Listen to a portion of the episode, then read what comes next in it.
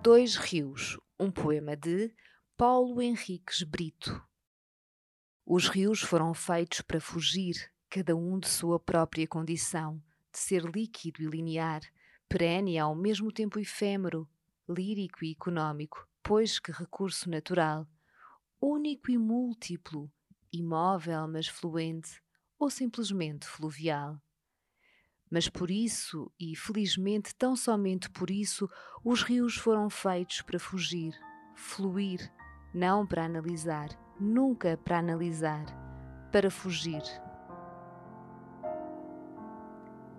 Paulo Henriques Brito, em Por Hora, Poesia Reunida 1982-2018, uma edição da Imprensa Nacional.